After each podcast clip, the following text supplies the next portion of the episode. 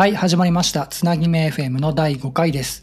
つなぎめ FM は勉強会コミュニティつながりの方々をゲストに迎えてワイワイする雑談系ポッドキャストです。まずはツイッターのハッシュタグについてお知らせです。ハッシュタグはカタカナでつなぎめ FM です。ツイートお待ちしています。えー今回で第5回目です。今日のゲストは小山さんとクニットさんです。えー自己紹介をお願いしたいと思いますので、まずは小山さんからお願いします。はい、えっ、と、小山と申します。えっ、と、インターネット上では、えっ、と、KHLOW という ID で、えっと活動しています。えっ、と、今、えっ、と、GMO ペパボ株式会社という、えっ、と、会社でですね、なかなかなか面白い会社なんですけど、そこで、えっ、と、技術基盤チームというところで、えっ、と、まあ、様々な技術基盤を作ったり、いろんな事業部のお手伝いをしたりとかしてます。趣味はオープンソース OSS 作成です。以上です。よろしくお願いします。よろしくお願いします。では続いてクニットさんお願いします。はい。えっ、と、クニットこと高橋と言います。えっ、と、所属は先ほどの小山さんと同じように GMO ペパボという会社で働いていて、今は所属的に言うと、まあ、ホスティング事業部という、あの、えっ、と、レンタルサーバーとか、まあ、ドメインとかを提供してる、えっ、と、事業部にいて、そこで、えっ、と、多分世間一般的には CRE という職種になるんですけど、えっ、と、まあ、そこのチームに所属して、まあ、お客さんからの、まあ、信頼性を、まあ、維持するみたいな感じのことのさ、まあ、仕事をしております。よろしくお願いします。はい、よろしくお願いします。えーっと、二人ともご無沙汰してます。ご無沙汰ですお久しぶりですね。めちゃめちゃご無沙汰ですね。元気してますか？はい、元気ですよ、僕は。よかった。まあ、言うてですね、小山さんとも直接会う機会ってこの2年で何回あったかっつう話ですよね。いや、ほんとそうですね。ああ、でしょうね。はいうん。僕はもう本当、ずいぶん久しぶりですね。小山さんとは、この、ポッドキャストの映像を通じて会ってるぐらいの感じで、直では会ってないですもんね。そういえば、そうですね。なんかで、すよね。いつもなんかインターネット上で見るから、そこまでなんか気を気にあしてないそうそうそう、そうそう、そうなんですけど、はい会ってはないなと思って。はい。いや、声もよく聞くし。声、声よく聞く。どういうこと？なんかいろんなところにこう、出現したりとか、あまあ、ポッドキャスト、。つなぎ、メ FM とか、はい。そうですね。そうそう。あの、いるよっていうのをね、主張しとかないと。そういう意味、そういう意味なんですね。まあ三人？ね。まあ、3人で言ったら、半径数十キロ以内にいるはずですけどね。んそうそうんんうんそう。そういやーね、こんなことでもしないと喋る機会がないんで、自分で作っていこうっていう感じです。あなるほどね。ねそう。で、今日、今日じゃあお二人お呼びして何の話しようかなって感じなんですけど、えーっと、僕がですね、2年前に、2020年に、えーっと、転職をしてまして、で、はいはい。お二人、まあ時期ちょっとずれてると思うんですけど、えっ、と、4年前ですかね。2018年かな。はいうん、ですよね。ね。そうですね。じ2018です。に小山さんがあの2018年の前半で、僕は2018年のほぼ年末。そうそう、なんか同じ年だなと思って。で、うんあ、のーそのお二人が会社入られる前に書いてるブログをですね、今更ながらまた改めて読んだんですよ。なるほど。なんかとても興味深くて、なんか似たようなこと考えるんだなと思って。なんか今日その辺の話、なんかキャリアっぽいところとか、そういう話を聞けたらなと思ってるんですけど、いかがでしょまあ、全然大丈夫ですけどね。まあ、あのブログに書いた通りになってるかは別問題なんですけど。あ そうそうあの辺の話もね、聞きたくて。なるほど。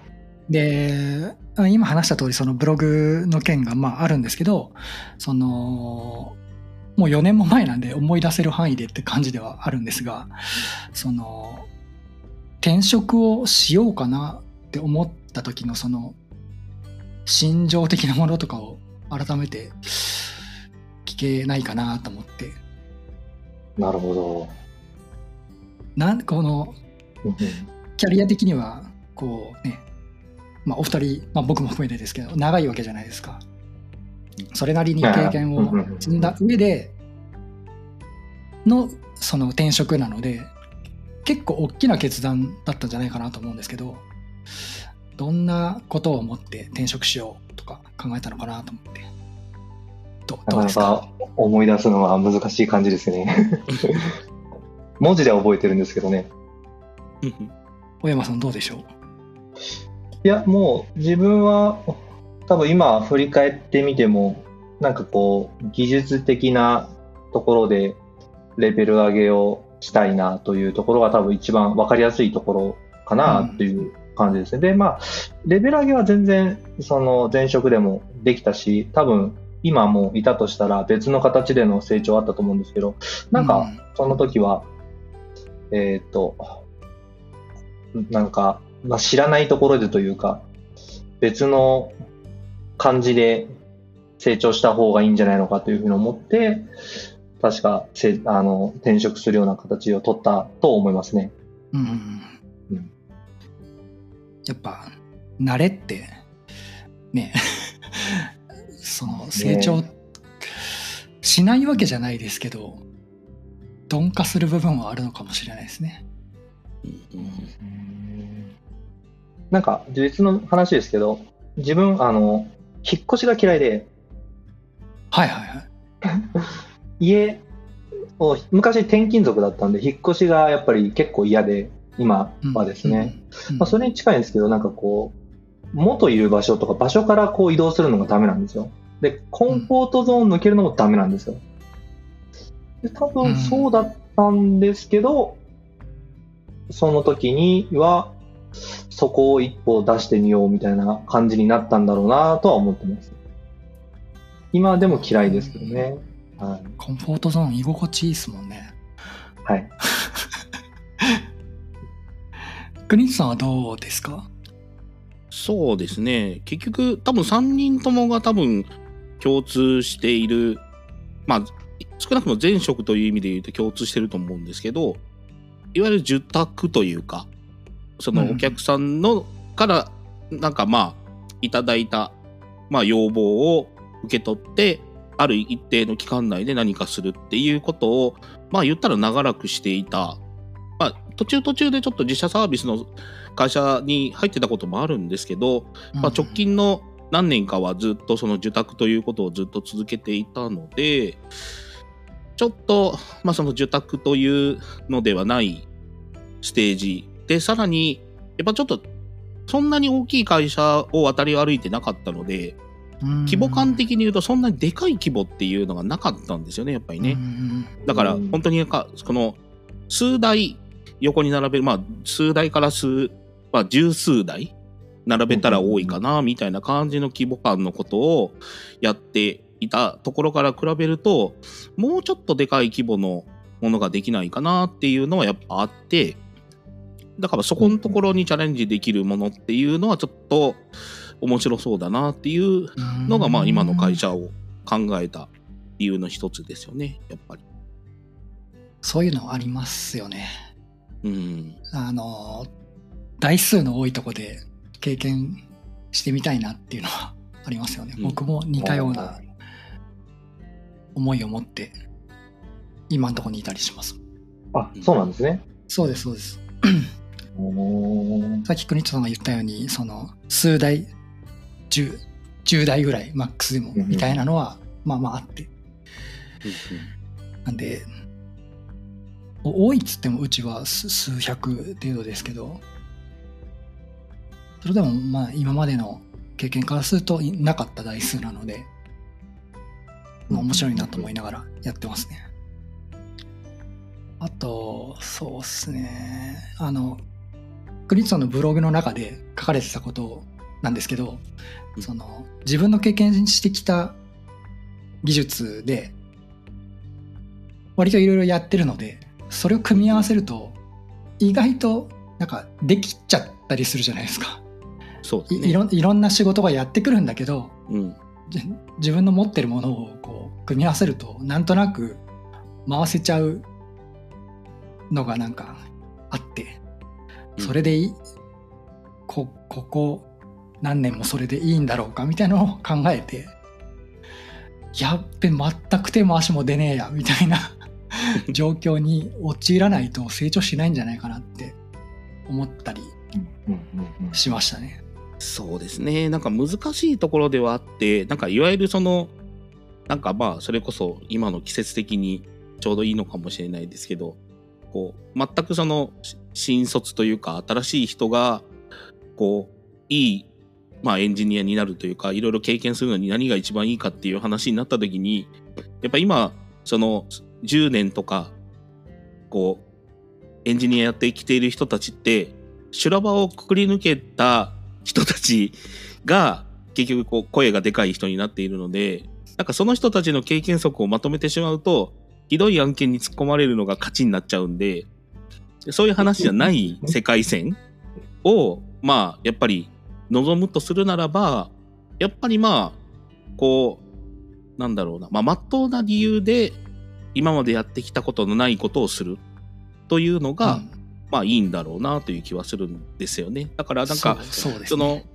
今やってる延長線上、だからなんか、貯蓄を食い潰してるだけみたいな期間がなんか5年続くと、やばい気がするっていうのはやっぱあるので、なんかなっていう気はしますね。うん。うんそうそれしてあのまあエンジニアも進む道というか全然すごいたくさんあるじゃないですかうんなのでどういう方向を自分が選べばいいんだろうみたいなのも悩んだりもするしうんうん。何で生き残っていこうみたいなその辺も難しいなと思って、まあ、フロントやったりバックエンド突き詰めたり低レイヤーに行ったりとかいろいろあるんでフレームワークどどれかフレームワークを極めるとかその辺もすごい選択肢がいろいろあって難しいなと思いますねうん。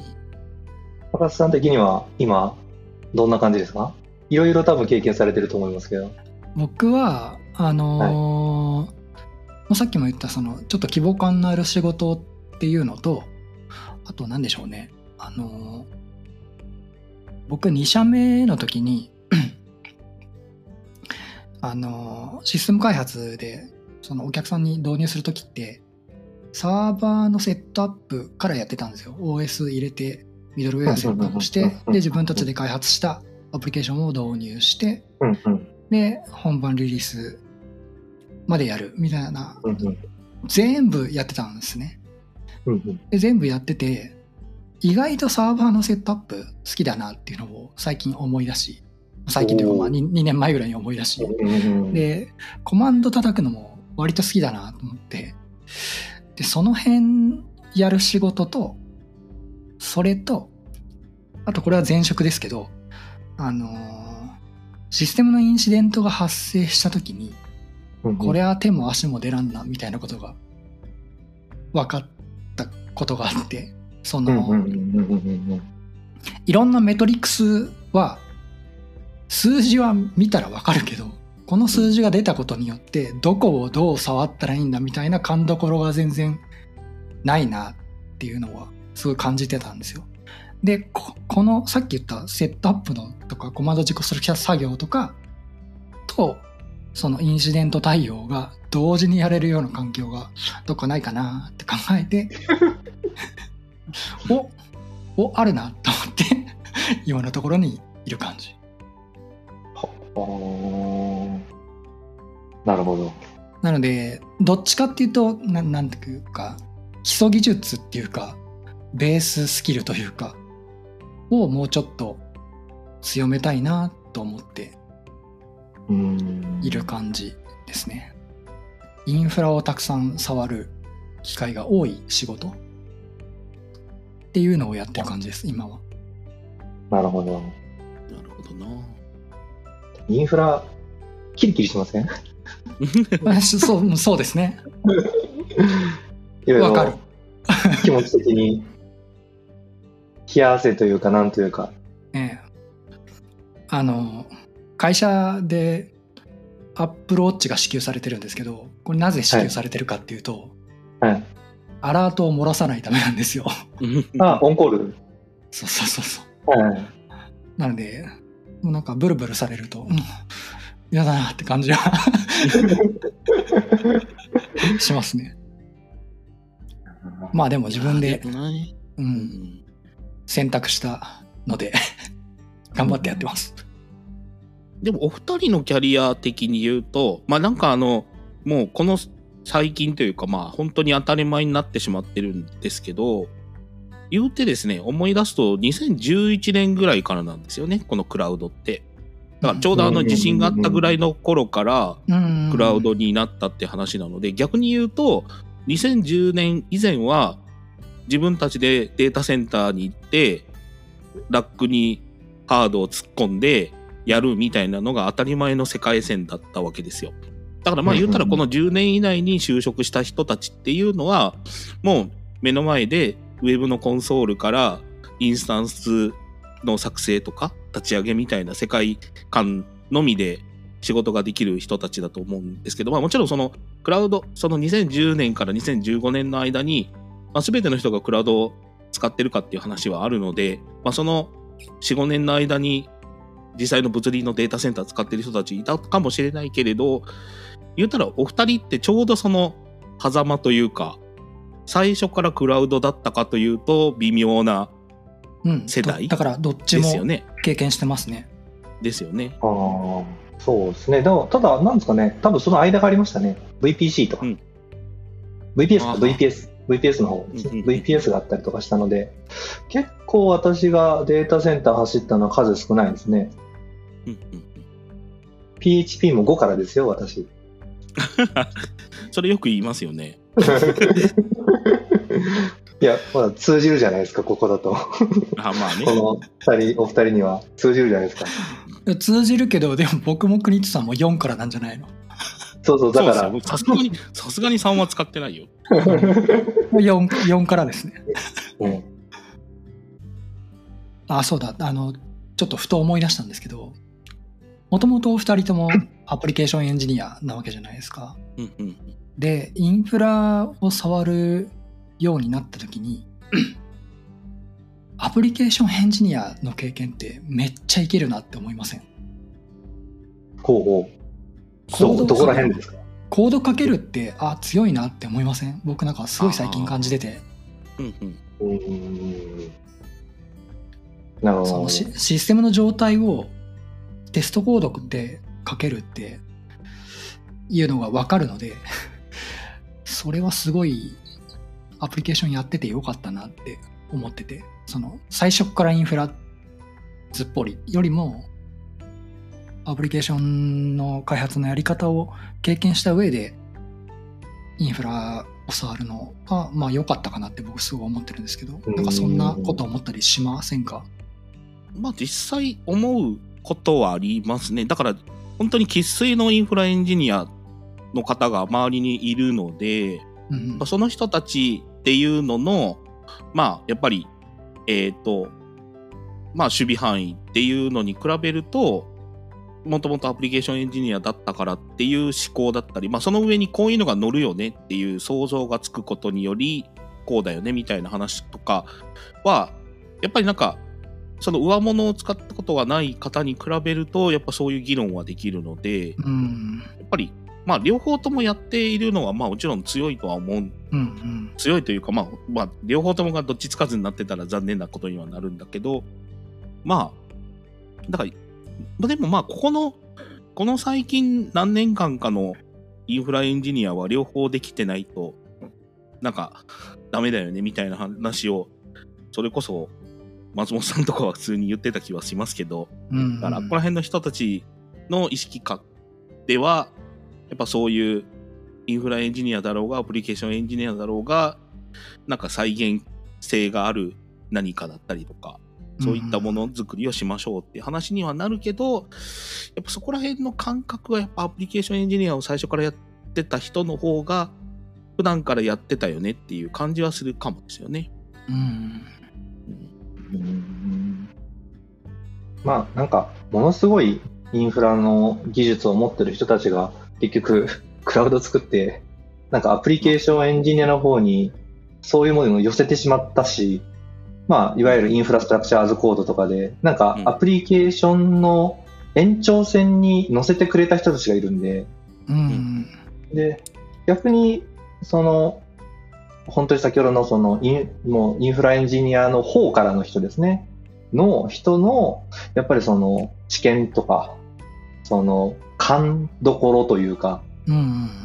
それはなかなか得られないですね。得る人はいるんですけど、なんかどっちも全部できますって人はいるんですけど、私はなかなかそこの、なんですかね、ここじゃないとか、その先ほどのインシデントじゃないですけど、いるんですよね、時々。あの、スーッと現れて、パッとやって、パッと去っていくっていう人とかもいるし、その、ファクトをかなり、こう、積み上げてやる方もいますし、うん、なんか、その、コードでできる範囲が広がったのが、アプリケーションエンジニアが得意と思いがちなことなのかもななんて思ってますね。うん。なんかみんな書きましょうになってるのはそのせいでもありますもんね。インフラストラクチャーズコードのせいって言ったら変ですけど、みんなコードでやりましょうっていう。その方があまのあ、はい、広がるし。API で、あらゆるものが API でできるようになってるので、まあアプリケーションもそうだし、インフラもそうだし、は今は。そういう面でいくと、やりやすいなっていうのはあるんですけど、さっき小山さんが言ったように、はいまあ、インシデント対応みたいなやつっていうのは、そういうのじゃないところなので、そこはやっぱ難しいですよね。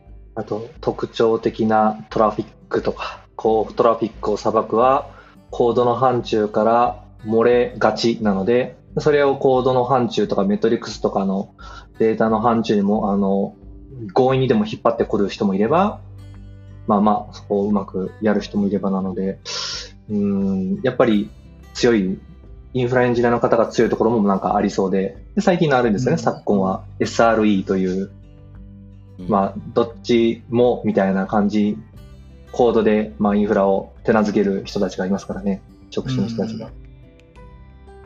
すごい。えっ、と、さっき国田さんが言ってたように、国田さんは CRE なんですよね。そうですね。だから、もともとその、さっき、小山さんが言われた SRE っていう職種がまず Google でできて、で、その SRE は、まあどういう立場かというと、社内の橋渡しなんですね。デブトープスの橋渡し。だから、開発者と運営、運用している人たちの間にできている断絶をなんとかしないといけない。まあ、デブオプスというつながりを持って、その単なる作りっぱなしでもないし、その運用時のインシ、それこそインシデントがどうのこうのって話を解決したいっていう話で SRE っていう職種ができたんですけど、その SRE 文脈の中で、ならお客さんとの間で、そのやり取りをする断絶をなくすっていう、そこの間の信頼性を担保するのはどうするのっていう話がやっぱり Google の中で出て、その SRE をやってた中の、中の、まあ、人たちの中から CRE ができたっていう感じなので、まあそういう意味で言うと SRE の延長線上というか類似うのん考え方っていう感じですね。本来ならそうなんですよ。でもなんか CRE ってすんごい難しくて、なんかそのカスタマーそのサポートの人たちをなんか支援するっていう文脈の CRE が日本とても多くて、うんそうではないですね。Google のは初めてのやつってどちらかというと。で、うちの CR も CRE も事業部によって だいぶ違います。あ、事業部で違うんですね。なるほど。はい。あの、結構、いろんな事業部で CRE のチームができて、今、いろいろちょっと、その、チームによって色が違うんですけど、そのホスティング事業部の CRE は、なんか回り回った結果、Google の CRE に近づいてこようとしている感はありますね。はいうん国津さんは今どうどどっちというとあれですけどどっち寄りなんですか？そうですね。Google の方に近い感じですね。だから、その、うちの、結局うちがのホスティング事業部が提供しているその、えっ、と、レンタルサーバーという商品って、その、実際の商品って何かっていうと、すなんだろう、ウェブサーバーとかメールサーバーとか、そっち側が商品なんですね、言ったら。お客さんにそれを使ってもらってなんぼなので、そこで発生した、それこそ問題だったり、お客さんの不満だったりをどう解消するかっていうことを、いろんな数値を見ながら、えっ、と、調整したり解決したりしてるみたいな感じのことになってるので、意外とちょっとインフラに近いことはしているけど、バリバリにその、それこそ、なんかセットアップをしたりなんとかしたりみたいなことは、なんかあのブログに書いてたような世界線にはいない感はある。うんはいなるほど。小山さんは今どんなことをやってるんですか？今は、今は、えっ、と、社内の、まあ、その基盤的なところで、まあ、例えばですけど、CICD 周りの改善とか生産性を、まあ、なんかこう、メトリックスで測れるようにするとかいう、その、最近なんかテックブログにも書いたんですけど、その、なんか、データ基盤チームが、今、様々なメトリックスを取って、えっ、と、4キーズを中心とするような生産性を、指標を取っていろいろ見ていこうというところのお手伝いをしたりとか、他で言うと、もうなんか本当に、普通にその、例えばサーバーのアプリケーションのバージョンアップのお手伝いをしたりとか、うん今は、えーっと、これも、なんか、どっかに、多分テックブログに書いてた気がするんですけど、なんか API サーバー最近作ってますね。えはい。なんかこう、使う、今後、今度、今後使うための API サーバーの設計と開発とをしていますね。なんかいろいいろやらせてもらってる感じがありますね。なんか、技術基盤チーム自体が横断するチームなのと、それぞれのエンジニアがそれぞれ特性持ってるんで、なんかいろんなところでいろんな動きをしてますね。なんかちょっと前にこのこのポッドキャストにお誘いした時だったかな書籍のチームトポロジーっていう本のはいはい。あのイレンブリングチームみたいなことやってますみたいなことを言言われてたと思うんですけど、まさにそんな感じですよね。そうですね。なんか、そのような動きをする時もあります。うん多分、イネブリングチームが近いんだろうなという話は、技術基盤チームでお話をしたことあるんですけど、まあ、そういうふうに、その、それだけにとどまってないというか、まあ、定まってないというか、うん。いろんな動きをしてるなという感じがすごくありますね。なんかイネブリングチームでそんな流動性のあるような動き方っぽい僕はあのイメージ捉えてたんであそうなのかなと思って。でそのまあ4年経ってるわけじゃないですか入社をして。どうどうですか？この入る前とえっ、ともう結構な年数が経って今自分がこう思い描いてたようなことともう実際の今あのお仕事を通してこういうふうに思ってるとかそんなのがあれば聞きたいんですけどこれは、どっちが話すのですかね？小山さんからすか？あはい。えっと、私は、えっと、多分入社前に思ってたことは、その想像してた、例えばどんな会社であってほしい的なところで言うと、想像以上だったなと思ってる感じではありますね。うんただ、4年前で、今4年経って、4年前と、なんかこう唯一ちょっと違うなと思ってるところが、自分の成長度と、さっきの赤瀬さんのおっしゃってたところの最初の方の話につながるんですけど、この先自分はどういうキャリアを積んでいくんだろうに関しては悩むことは多いですね。おうはい。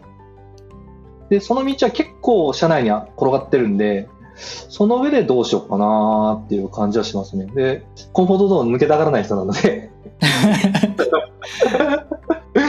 はい。そんな感じですね。いやでも本当社内にたくさん選択肢がありそうですよねいろんな道がありそうなので、その辺はいいなって思いながら見てますね国津さんはどうですか？そうですね。やっぱり入ってみて、やっぱさっきの話じゃないですけど、ガチのインフラエンジニアはガチなんですよね。これがまた。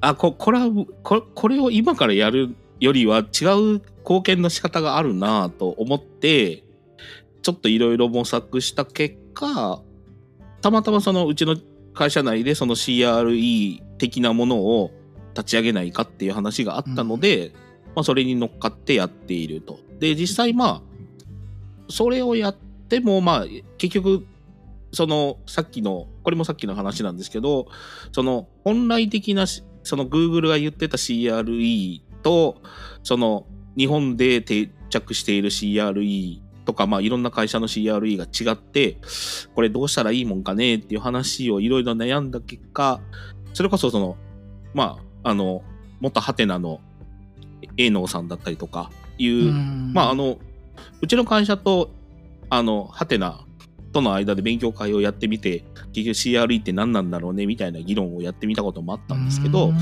その、そういうのをいろいろやってぐるぐるやった結果、ここ最近ようやくホスティング事業部、うちが、僕がやっているところの CRE ってこういう動きじゃないかなっていうところが見えてきて、その動きは一応今までやってたものとはちょっと違う挙動ができるので面白くなってきそうかなというのをようやく思い始めた数ヶ月みたいな感じですかね。うんはい。だからやっぱなんかこの CRE っていうチーム立ち上げてから、実はまあ、あのブログ、まあ僕のブログってもうなんか数個しかエントリーないんですけど、あの数個の中の一つ CRE っていうチーム作ってましたみたいな話を書いてたの、まあ、とそれこそ4年のうちのこの2年間 CRE をやってたので、うん。その CRE をやった結果、いろいろ、まあ、模索した結果の方向性が見えてきて、ようやく、まあ、ちょっと動きを面白くしていけそうかなっていう感じが今、ここっていう感じですね。うんなるほど。なんでしょうね。その CRE ってさっき言われてたような、まあ Google の話がありますけど、そっちにちょっとずつでも寄っていってるっていう話はなんか面白いですね、聞いてて。うん楽しそうだなと思う。さあ、キャリアの話をいろいろと進めてきたんですけど、どうしようかな。ちょっと違う話しますか。なるほ えっ、と、まあ4年前なので当然コロナはなかったわけじゃないですか。で、ここ、ここ2年でまあコロナ禍という状況に陥ったわけですけど、仕事とか普段の生活でなんか変わったなってみたいなことってありますか？クリスさんありますか？ど。僕は、まあ言ったら、あれなんですよね。結局、会社から歩いて10分のとこに住んでいる利点を全く活かせなくなったっていう。何のために10分以内のところに住んでいたんだっけみたいなことにはなりましたね。あの、そっか、そんな近距離だったんですね。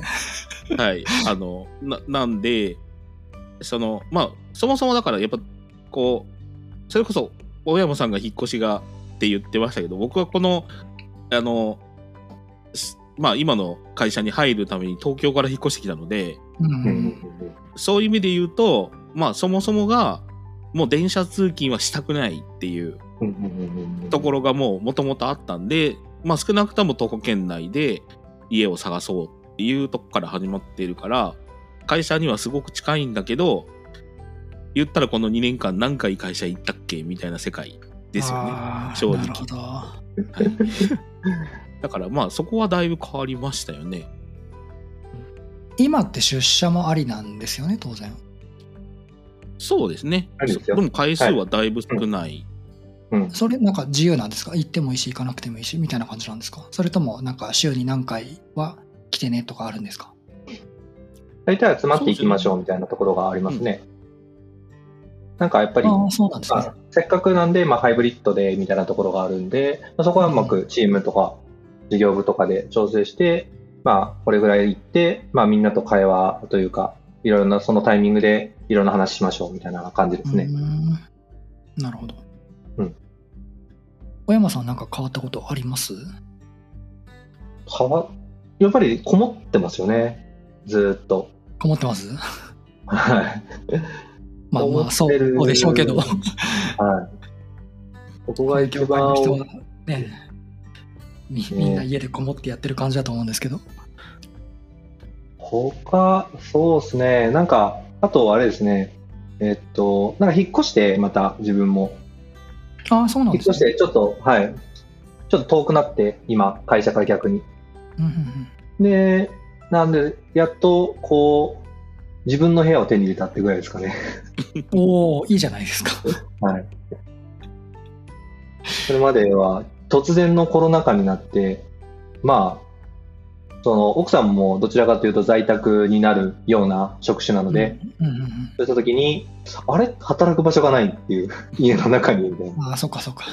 はい。そこからスタートだったので、やっと、やっとですね。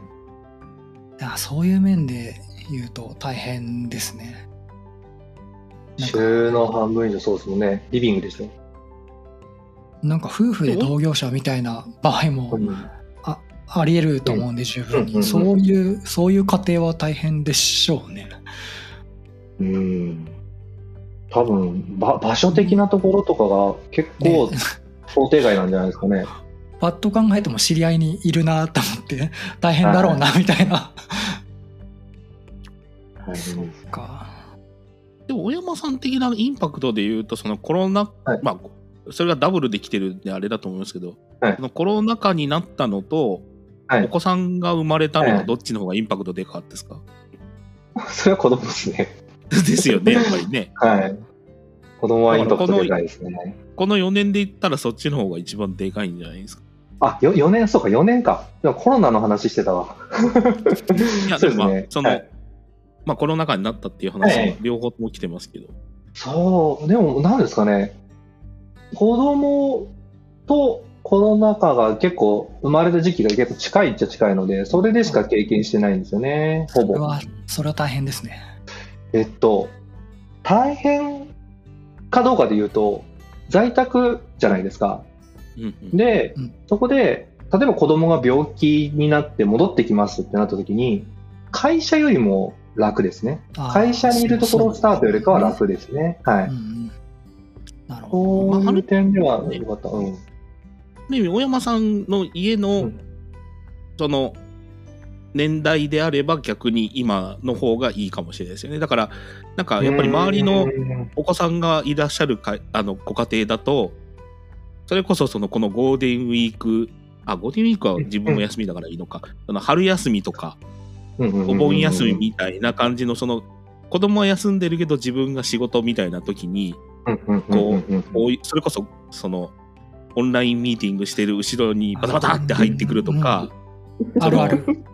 そういう話がやっぱあってあそのありますね。休み休み中の方が仕事しづらいんですよね、みたいな話はやっぱ言ってる人がいて、うんでなんかその、うん。そういうお子さんがいらっしゃる人たちの方がなんか恐縮しててそのそれを見てるこっち側は微笑ましいから別に気にしないでいいですよって言ってんだけどまあ多分自分家の内情が見え透けて見える方が嫌なんでしょうね 多分ね。まあね、こういう状況なので、何度も目撃してますけど、そうですよね。こっちはいいんですけどね、全然。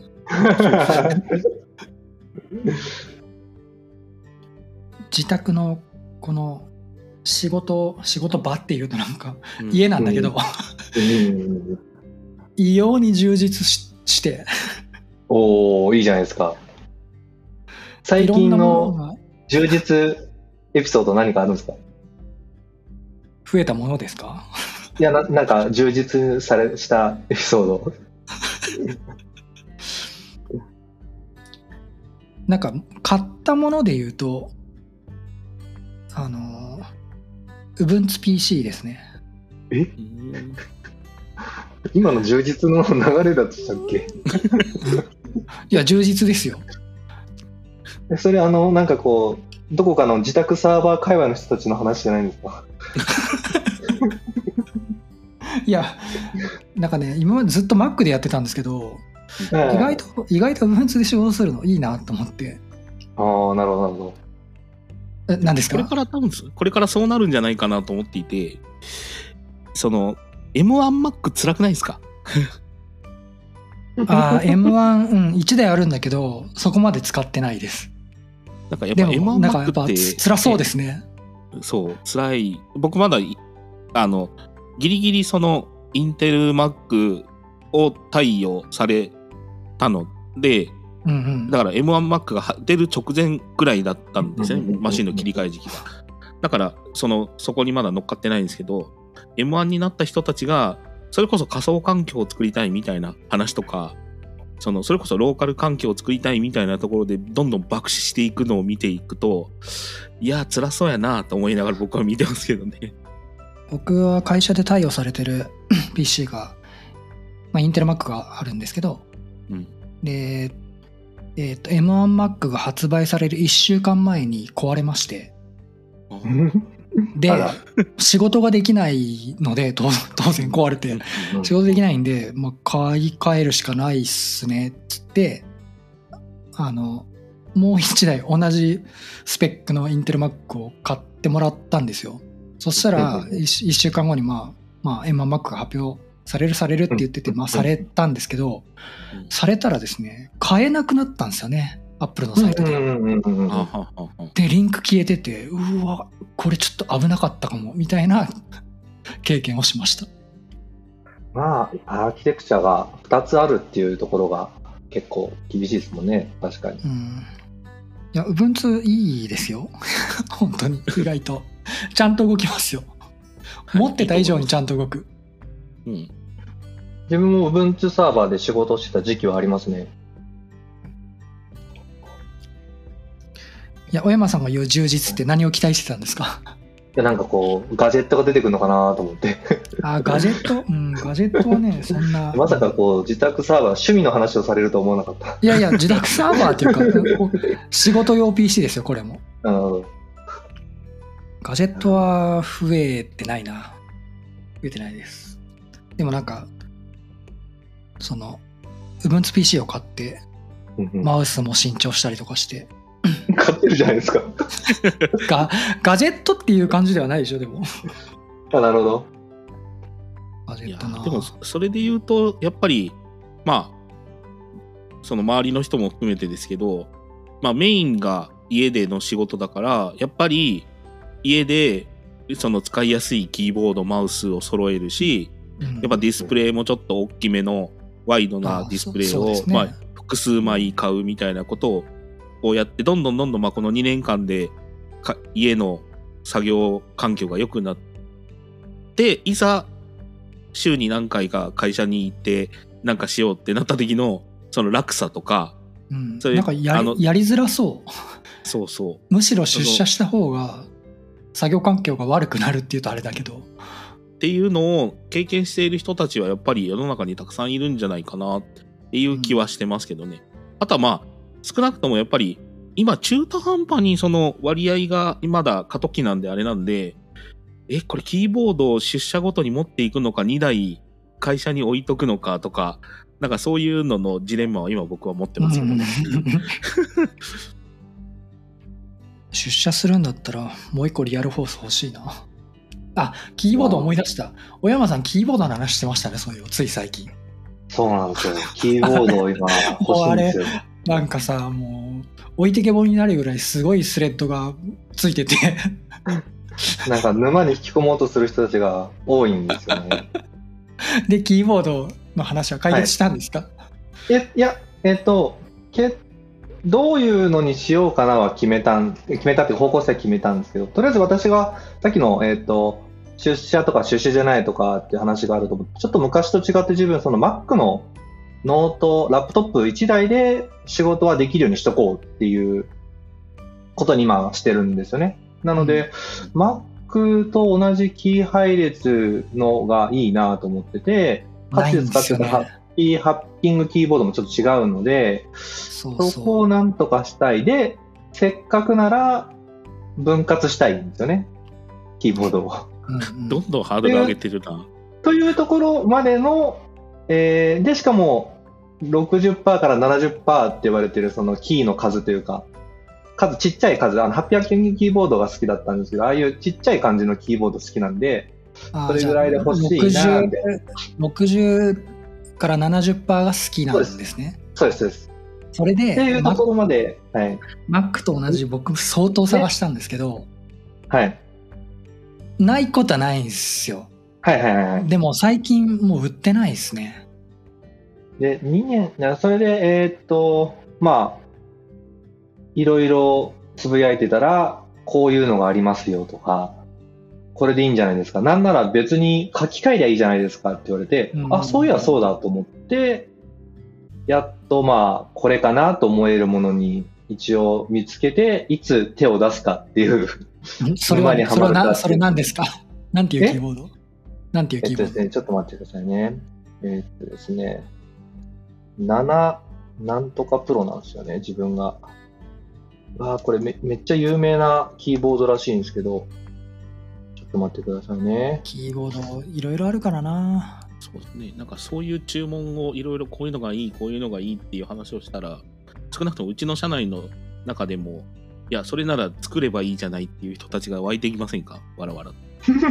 湧いてくる あえっと、7SKB というキーボードと、全く、それもあって、それともう一つが 7S プロになるのかな ?7S プロ。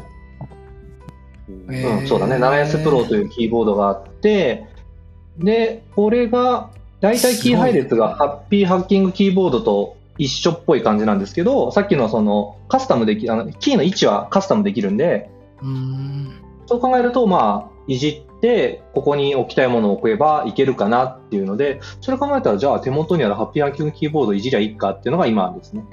分割しなければ。そこまでが今、今ここですね。はい。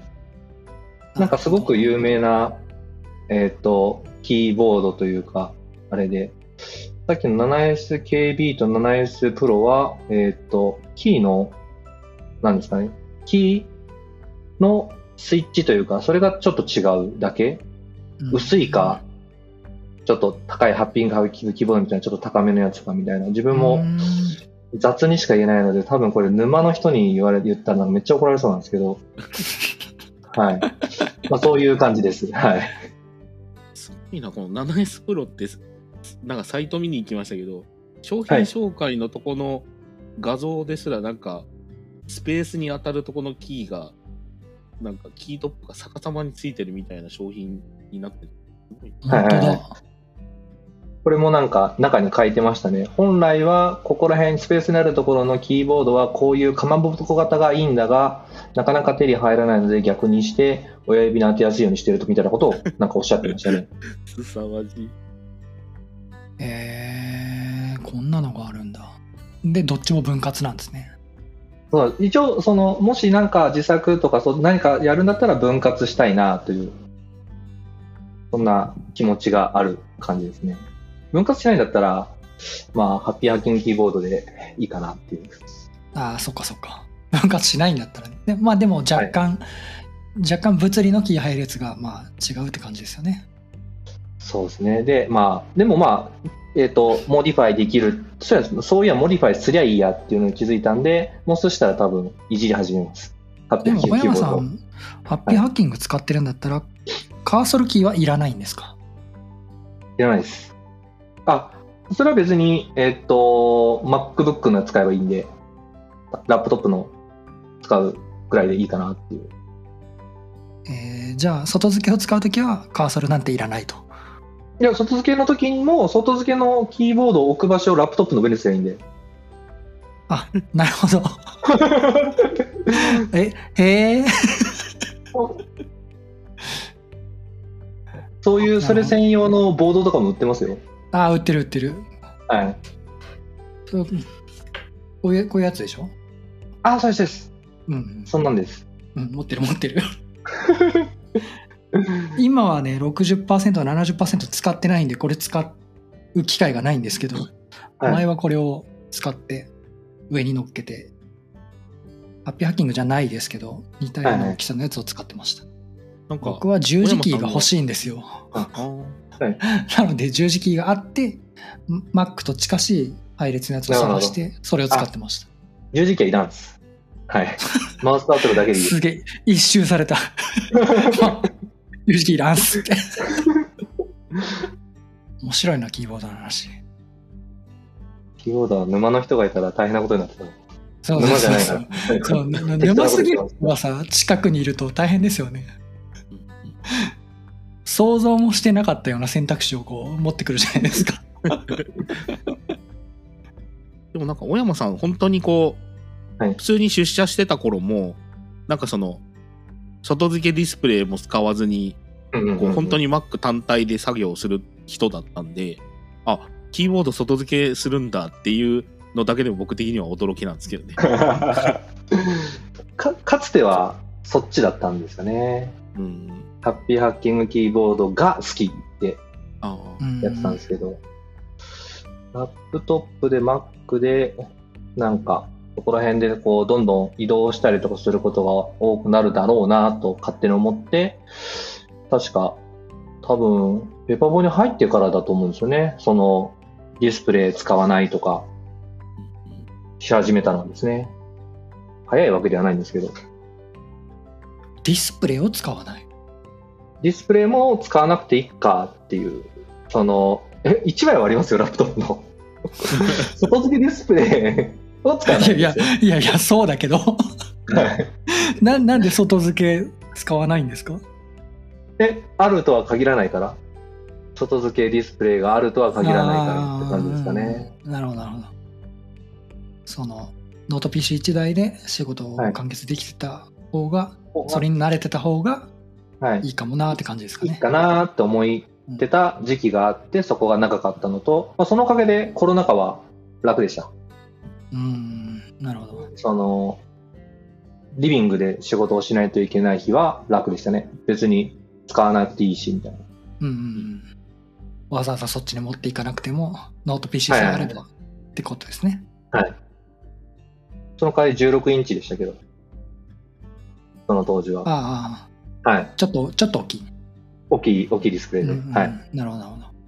やべえ、面白いな、キーボードの話。いやーでも、ここら辺は、やばいですよね、多分。楽しそうなんですけど、これ始めるのにかなりお金がかかるんで、いや、なんかキーボード自作してる人って、はい。なんかもう、何台作れば気が済むのっていうぐらい作ってるじゃないですかあれ、。なんなんでなんですかね？なんかもう、積み上がってて絶対使わないでしょう。いや、こんなこと言うと絶対怒られるんだけど、なんか、すごい台数作ってますよね。あれ見ててすげえなと思って。実用的なプラモみたいな領域なんですかね？うんですかね。なんかもう、匠の域になってて、これじゃないみたいな。俺が求めてるのはもっとさらに高みにがあるみたいな。すごいな。キーボード自作マニアの人は。今、キー配列変えるのマジ怖いですね。うーん、Mac、Mac が特殊なんですかね。そうでてるのはないっ探すのぽいんですけど、はい。似てるの探すの本当難しくって。その、キーの、そのさっきの数が多ければありそうなんですよね。うんうん。ただキーを少なくしようとすると変わってくるっぽくて、あ、そこ変えるんだっていう形になるっぽいあーそうかそうかぽいんですね。60%、70%になるとその辺がなんか、はい、はい。みたい、みたいに見えてますね。私はなんかこう、そうですエスケープキーとかのラインあるじゃないですか。はいはい。R1 とかなんか言ってるんです。なんかそこら辺のエスケープキーの位置はどこでもいいんですよね。使わないんで。だから他の キーボードの位置をこう、そのままにしといてくれと思うんですけど、使わないんで。めっちゃ面白い。いるよ、エスケープ。あ、そっか。そっか EMAX 的にはいらない。そうなんだ、そうなんだ。そうなんだ、 Emacs か。メタキーはメタキーであるしって。そうでなるほすね。ど、なるほど。で、なんかこう、その大体のキーバインドとキー配列のキーの動きが Mac でも大体動いたりするんで、いらないなっていうなるほど。時が多い。はい。基本お二人とも、お二人ともメカニカルキーボードが好きな方なんですか？えっ、と、僕、えっ、と、メカニカルキーボードずっと使っってたんですけど、うん今はリアルフォースなんで、あなんていうんですかね、これ、静電容量無接点を使ってます。自分は全くこだわりが分かってないですね。なんか、なんか、ハッピーアキーキーボードが良かったですけど、そのキーの打ち方で良かったとか、そんなんじゃないですね。なんか見た目がかっこいいからみたいな、そんなのところで好きでした。うん、なるほど。ぼ僕はあんまりそこのとこはなかったんで、それこそ、うんその、Mac に移ってくる前は ThinkPad を使っていたので、そのなんかキーの、そのノート PC のペチャペチャ系に近いキーがあんまり苦でなかった人なので、それこそ Mac 自体で、Mac のキーボード自体でできる、するっていう仕事は全然苦じゃなかったんですけうんど、やっぱこのし在宅になってからちょっとキーボード買おうかって買ったのが、あの、ロジクールの MX キーズだからあのマスターシリーズのやつなんですけど、あれってもうそんなにストロークがあの深いわけではない、どちらかというとペチャペチャに近い見た目のやつうん。ではあるんだけど、それなりのやっぱ使い勝手が良くて、あれをずーっと使ってて、久々に出社ししするタイミングが来た時に、Mac のキーボードを打って絶望しましたね。あれ昔これ好きで使ってたはずだったんだけど、もう打てねえやってなってて、最近その、あれフルキーボードなんですけど、あれの、その、それこそ、点あれって、最初に出てるうち、僕が持ってるのは、その、それこそ点キーまでついてるやつなんですけど、その点キーがついてないミニっていうのが最近出たんで、うんあれを持ち運び用に買おうかなっていうのを最近本気で悩んでますね。なるほど。やばい、持ち運び始めるんだ。キーボードになれると。大体2個同じの買うか、持ち運ぶかどっちかですよね。そうですね。なるほど、はいなるほど。うんいや、まあ、そうですよね。キーボードだけで生産性が上がったら、それは持ち運びますよね。うんそうですね。安いもんですもんね。そう思います。すごい、キーボードの話してたら、1時間超えちゃってた。しかも、かなり雑な話ですよ、多分。なんか話足りないことありますか？いや、そうですね。いや、GMO ペポボっていう会社が対応し してるよっていうぐらいですかね。広告来た。すごい、すごい、取ってつけたようなリクルーティング来た。びっくりした。ぶっこんできた。ぶっこんどこうかな。ど、どういったところがおすすめですか？え、多様、自分、多分自分の言葉で言うと、多様っていうのと、あと、その、会社の理念とか、えーっと、その、書いてあることですかね。採用ページに書いてあることが、ガチで、中で生きてるっていうのが面白いですよ。そのまんまですね。うんうんうん、そこがおすすめです。そこが、もう全然合わねえな、でもペポポニっていうのは厳しいと思うんですけど、うんうんうん はい。そこはそんな感じですかね。まあ、ある意国味、そのコロ。ナ禍を、はい。そうですね、うんコロナ禍を、まあ、のこの2年があったからでの変化で言うと、一応やっぱその2年より前は、そのやっぱり福岡と東京っていう2拠点に対してのやってることっていうのの紐付きがだいぶ強かったんですよね。やっぱり福岡はホスティング事業部だし、東京は何々だしっていうところが、この2年、やっぱりもうそれこそみんな会社じゃなくて家で仕事してんだからっていう意味合いで、そこはだいぶクロスしたんですよね。だから福岡に住みながら東京の仕事もしているし、それこそまあ、小山さんとか福岡に住んでるけど、東京、福岡、まあ、鹿児島もありますけど、その横断的な仕事をしているという意味合いで言うと、その、住んでる場所との自由度はだいぶ上がったんで、そういう意味合いで言うと、それこそ、その、住んでいる場所とのやりたいこととの紐づき。だから僕はどちらかというと、福岡でやってる仕事をやりたかったから福岡に引っ越してきたんですけど、そこのじ、すなんかそれこそなんか10分の話に戻っちゃいますけど、そこの自由度はもう上がったんで、そういう意味合いで言うと、まあ入ってみてからやりたいことを会社内で探すっていうところはだいぶ自由度上がったかなって気がします。うんうんいい会社だ。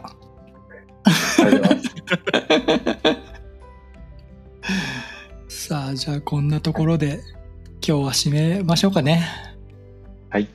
はい。えーっと、じゃあ、えーっと、第5回は、えーこの辺で締めさせてもらおうと思います。えー最後にもう一度、ツイッターのハッシュタグについてお知らせです。ハッシュタグはカタカナでつなぎめ FM です。ツイートお待ちしております。はい、えー、ということで、今回のつなぎめ FM 第5回は、小山さんと国戸さんをお迎えしてお話しさせてもらいました。お二人どうもありがとうございました。ありがとうございました。